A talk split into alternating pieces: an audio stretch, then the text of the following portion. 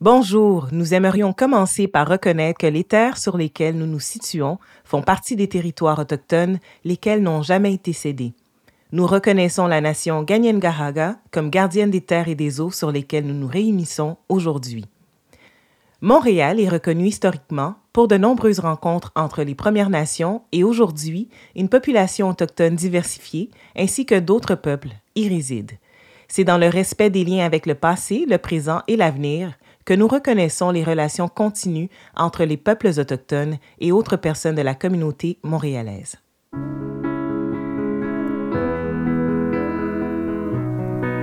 Depuis 2020 au Québec et depuis 2021 au Canada, il est interdit de dispenser une thérapie de conversion pour changer l'orientation sexuelle, l'identité ou l'expression de genre d'une personne. Ces pratiques nocives entraînent des répercussions graves sur la santé mentale des personnes concernées. Elles ont pour origine toute une historique d'oppression et de stigmatisation de la diversité sexuelle et de la pluralité des genres, notamment dans les milieux médicaux. Mon nom est Cindy Duperval, je suis une artiste, femme noire et fièrement lesbienne et je suis aussi votre animatrice.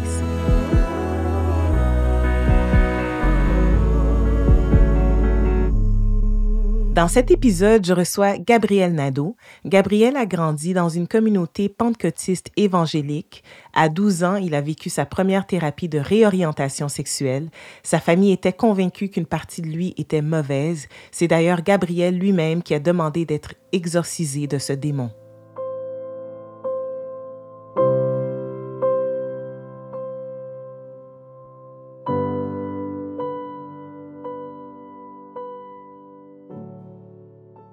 Bonjour Gabriel, merci beaucoup d'être avec nous aujourd'hui. Comment ça va? Bonjour, ça va très bien. Merci Sandy. Écoute, euh, lorsque tu as commencé à te questionner sur ton orientation sexuelle, tu étais euh, également convaincu que tu avais un esprit maléfique en toi. Mm-hmm. Raconte-nous un peu comment ça s'est passé, cette période de ta vie de ma vie.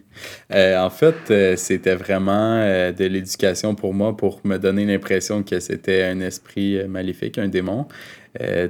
toute ma vie, pendant ma jeunesse, on m'avait inculqué que c'était pas naturel d'être homosexuel, que c'était une déviance, qu'il n'y avait pas, en fait, de, modèle d'homosexualité qui pouvait marcher.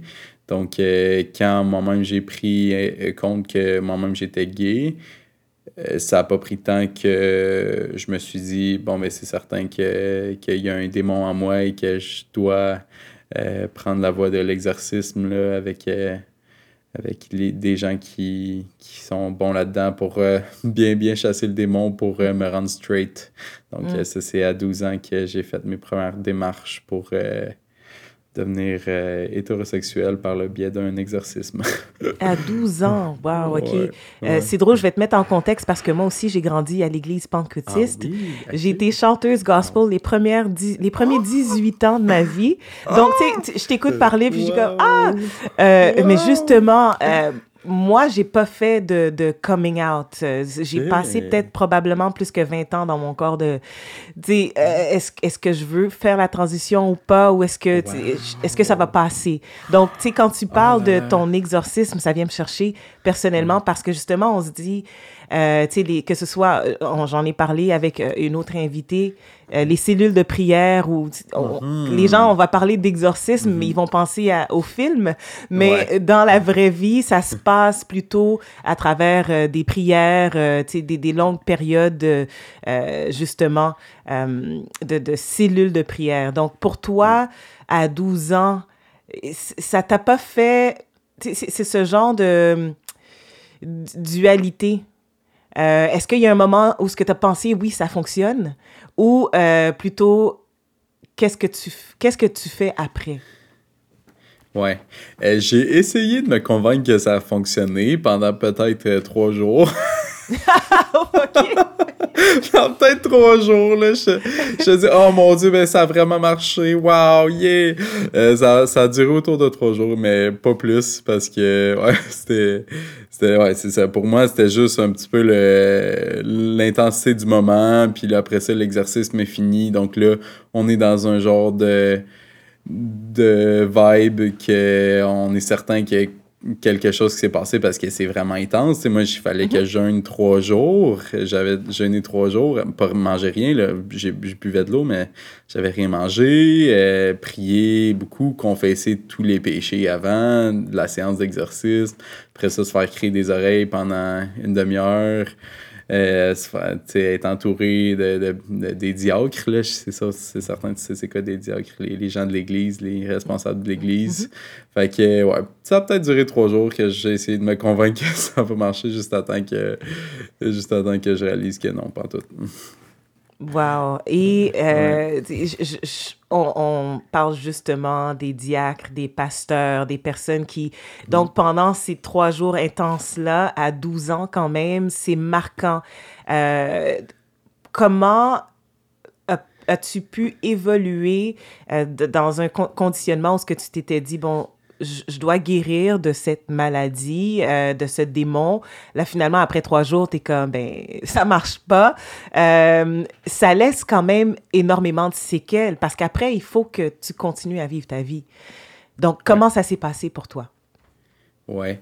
Moi, ça m'a vraiment pris longtemps pour euh, accepter que c'était pas un démon. Donc, c'est pour ça que je, suis retourné vivre un deuxième exercice à 16 ans en secret. Je reste à Québec, j'ai pris l'autobus en secret, aller euh, à Montréal pour vivre l'exercice avec la même personne qui me l'avait euh, fait à 12 ans. Puis, à, deux ans plus tard, j'ai réessayé avec un autre groupe, un autre exercice, en Ontario pour vraiment euh, parce que j'étais vraiment convaincu en fait que c'était impossible que ça soit normal, que ce soit correct d'être gay, que euh, en fait, on, j'avais pas eu un modèle, je pense bien, de, de quelqu'un qui était gay puis que ça fonctionnait. Donc, euh, j'avais juste eu des gens chrétiens qui euh, m'avaient parlé de ça. Donc, moi, ça a été un cheminement quand même progressif durant ces années-là de tout le temps me frapper à un mur.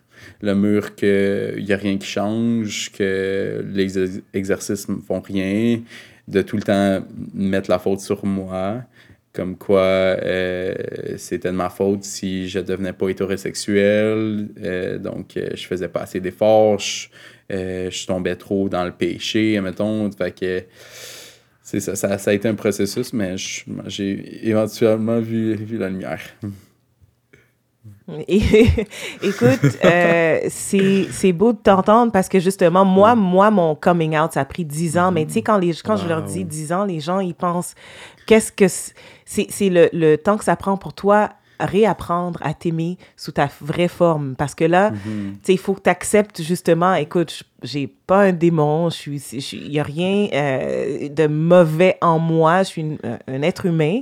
Euh, et maintenant, c'est d'apprendre, tu te réintroduis. Puis là, il faut que tu aimes la personne que tu es, puis essayer de... Ben, ça va rester, ces choses-là. Cette, cette éducation-là, cette, euh, on, on t'a inculqué quelque chose d'assez intense à un jeune âge. Et comme tu dis, tu as vu la lumière au bout du tunnel, tu as rencontré des gens qui, des, des, gens des communautés qui justement vivaient dans leur vérité. Est-ce que mm-hmm. tu penses que tu vas toujours avoir cette voix-là derrière, de, derrière euh, euh, tes pensées qui va dire et si euh, les gens de, ton église avaient raison ou, ou selon toi, tu fais, as fait la paix avec ça? Mm-hmm. C'est une bonne question. pas du tout. J'ai aucunement, aucunement cette voix-là, pas l'ombre de cette voix-là. Euh, ça a été un cheminement, par contre. Ça, a été un cheminement m'en défaire. Euh, mais je peux dire à 100% que aucunement, là, j'ai, oh, j'ai pas une trace de, de haine envers moi-même, l'haine que j'ai tant cultivée pendant ces années-là mm-hmm. où je me contraignais à être quelqu'un d'autre que ce la personne que j'étais vraiment. Euh, non, j'ai vraiment. Euh, ça n'a pas été si long. Je dirais, en deux ans, j'ai vraiment tout remis en question. J'ai tout euh, mis au pied, au pied du mur. Je pense je pourrais dire les croyances qui étaient en moi ou les genres d'attitudes qui étaient en moi qui me faisaient en sorte que je, vivais peut-être un doute que ah, est-ce que c'est vraiment correct être gay? Est-ce que sais, pour moi, c'est sur l'enfer, il jouait. Est-ce que peut-être l'enfer est vrai? J'ai tout mm-hmm. mis vraiment ça au pied du mur. Comme, maintenant, là, on parle. Là, c'est assez. Là, je ne je, vais pas, je pas, pas vivre avec un, un malheur comme ça euh, mm-hmm. toute ma vie. Puis ça a vraiment fonctionné. C'est sûr, j'ai fait un, un bac en psycho. Ça, ça m'a vraiment aidé de faire un cheminement par rapport à mm-hmm. tout ça. Définitivement, j'en suis sorti en meilleure relation avec moi-même que qu'au départ. Mais euh, ouais, non, j'ai aucunement. Je, je, vis vraiment en amour de, de la personne gay que je suis. Si j'avais le choix d'être straight, je dirais non. Écoute, ça fait du bien de t'entendre, de voir. Euh, tu t'es relevé d'une situation que tu n'as pas choisie et tu en, es sorti vraiment grandi. Euh, puis avec cette mm. certitude-là de, de, la personne que tu es. Donc, euh, mm. tu sais, on le voit, moi, mm. moi je, je, je, me vois à travers toi. Donc, je vois vraiment. Tu sais, moi, je, je pense que j'ai compris après dix ans, fais la paix avec euh, ou prends le bon de cette éducation-là, comme l'amour inconditionnel, se sentir soutenu, mais j'ai pas à me définir à travers les yeux des autres ou les pensées mm-hmm. ou l'éducation qu'on m'a inculquée. Donc, c'est vraiment, ça fait du bien de pouvoir voir que je suis pas la seule et de te voir aussi souriant. Je pense que euh, on, on, réalise que oui, euh, il y a des séquelles, mais on en sort, grandit. Euh, et aujourd'hui, ton témoignage peut peut-être en inspirer d'autres, justement, à pas besoin d'exorcisme, pas besoin de, de, de, de, de passer à travers autant de, de haine personnelle euh, qu'au fond, on peut s'aimer comme on est. Donc, merci. Oui, tellement. Puis je suis content que tu t'en sois sorti. Ça donne de l'espoir. Ça mm. donne vraiment de l'espoir. Il y a de l'espoir pour toute personne qui est passée par euh, quelque chose comme ça. Il y a de l'espoir. Oui, vraiment. Euh, on, on sait maintenant que à travers des études, à travers aussi justement le gouvernement qui, euh, avec les nouvelles lois, les politiques qui permettent justement de protéger les gens contre les thérapies de conversion et de voir des gens comme toi euh, qui, qui s'en sortent. Avant que je te laisse partir, euh, selon toi, si tu avais eu accès à des ressources comme la Fondation Émergence, comme les outils qu'on offre, est-ce que ça aurait fait une différence dans ta, dans ta transition?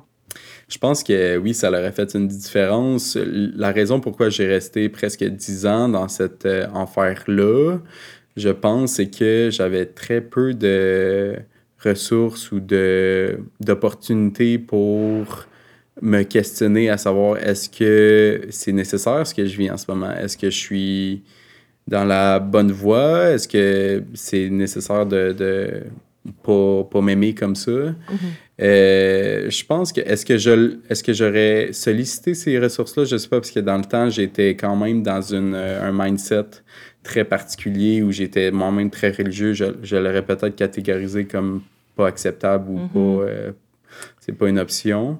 Mais peut-être que oui aussi, ou peut-être ça l'aurait juste fait un travail inconscient pour, pour diminuer le temps que j'ai passé à, à, à me battre contre moi-même.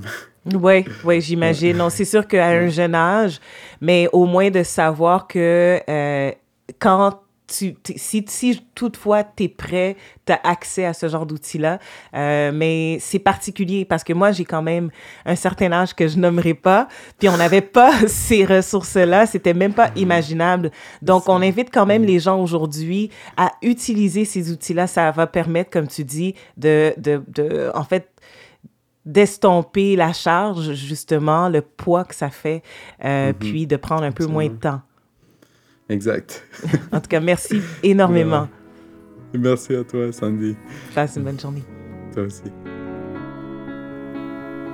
La Fondation Émergence offre des outils et des formations sur le sujet des thérapies de conversion. Je vous invite à visiter le www.fondationemergence.org pour en savoir plus. Si vous vivez ou avez vécu une thérapie de conversion, des ressources existent. Vous n'êtes pas seul. Interligne est un service d'écoute disponible 24 heures sur 24 par téléphone, texto, courriel et clavardage pour les personnes concernées par la diversité sexuelle et ou la pluralité des genres. Au www.interligne.co, ou 1-888-505-1010. Éducalois offre gratuitement un service d'information sur vos droits et obligations dans un langage clair et accessible au www.educalois.qc.ca. Justice Pro Bono offre des services juridiques gratuits à des citoyens et citoyennes qui ont une situation financière précaire au www.justiceprobono.ca ou au 1844 954 3411. La Fondation Émergence souhaite remercier le Bureau de lutte contre l'homophobie et la transphobie du ministère des Relations internationales et de la francophonie du gouvernement du Québec, ainsi que le ministère de la Justice du gouvernement du Canada pour leur soutien financier.